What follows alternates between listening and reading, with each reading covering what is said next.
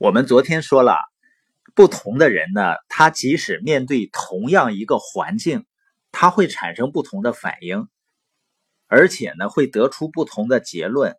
最后呢，他们会做出截然相反的选择。为什么会有这样的区别呢？就是由于心智能力的不同。这样你就可以理解了，看似外面条件差不多的两个人。他们也做着同样一个生意，然后面对着同样的市场环境，但是他们最后产生的结果呢，却天差地别的。那这个差异呢，就源自于他们两个心智能力的不同。所以，面对同样的环境，他们的反应是不一样的，他们的结论和行动也是完全不一样的。那究竟什么是心智呢？一个人的心智啊，就是指的他各项思维能力的总和，它会决定一个人的思考能力和行动能力，是用来感受、观察、去理解、去判断、去选择、去想象、去推理，然后呢，去指导自己的行为。那乔治·博瑞。博士呢，他有一个定义，他说心智呢主要包括以下三个方面的能力。第一个呢就是获取知识，也就是吸收知识的能力；第二个呢是运用知识的能力；第三个呢就是理解和判断推理的能力。博瑞博士认为呢，一个人一生的幸福跟他的心智是直接相关的。而心智呢，它并不是天生的，是来自于后天的学习和训练。我们有的时候看书啊，说描绘一些人叫天赋异禀，可能呢很多更强调这个人的天赋能力。呃，人确实会有天生某些方面突出，或者某些方面不是很突出的地方。但是这种差异呢，并不是说特别巨大，因为我喜欢看那个挑战不可能的节目，我会发现呢，这些挑战了人想象力极限的这些人呢，绝大多数并不是因为天赋，就是他们今天超出常人的技能，而是来自于训练。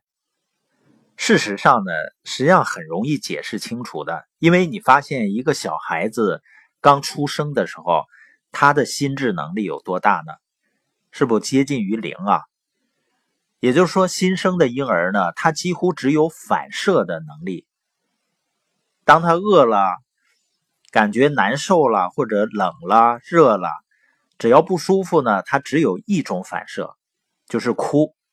当然，有经验的母亲呢，她会听出这个哭的动静是不一样的。那当她感到很开心、很舒服、很满足了呢，她就产生另外一种反射，就是笑。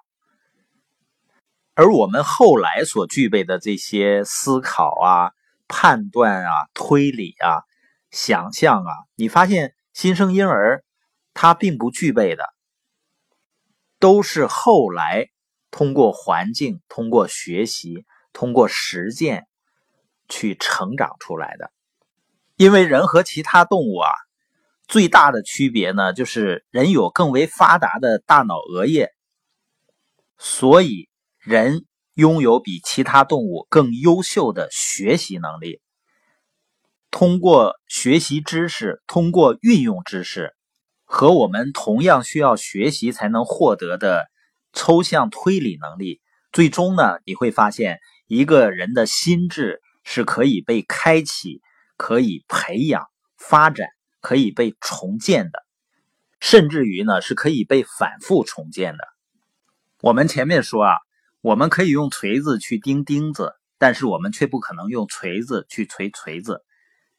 但是呢，我们大脑却有一个很神奇的现象。就是我们可以用我们的大脑去控制我们的大脑，什么意思呢？就是我们可以去思考，我们思考的是否是正确的。科学家说呢，这就是我们和那个猩猩的区别。科学家研究呢，人类的 DNA 啊和黑猩猩的 DNA 只有百分之一点六的不同。你是不是觉得挺庆幸的？就差那么一点六，自己就差点成了黑猩猩。但是呢，还不是外表的区别，最大的区别就在于我们可以去控制我们的心智。也就是说，我们具备了其他动物很难具备的一种能力，叫反思能力。人类呢，正是由于有了反思能力，所以说呢，最终拥有了语言呀，发明了文字啊，形成了逻辑思考能力，最终呢，拥有了强大的心智的力量。那怎么样去通过反思使自己的大脑不断升级呢？那我们需要了解一个事实，这个事实是什么呢？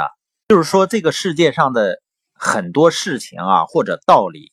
一般呢是分成四种情况，第一种情况呢就是它实际上是正确的，我们也认为它是正确的；第二种情况呢，它实际上是错误的，我们却以为是正确的；第三种情况，实际上是正确的，我们却以为是错误的；第四种情况呢，就是实际上是错误的，我们也以为它是错误的。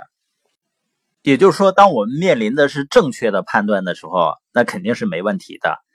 但是第二种或者第三种情况下，一个实际上是错误的事情，我们却以为是正确的；第三种呢，实际上是正确的，我们却以为是错误的，那我们就很可能是因为自己认知的错误而付出非常惨痛的代价。所以呢，每个人升级认知的一个前提呢，就是。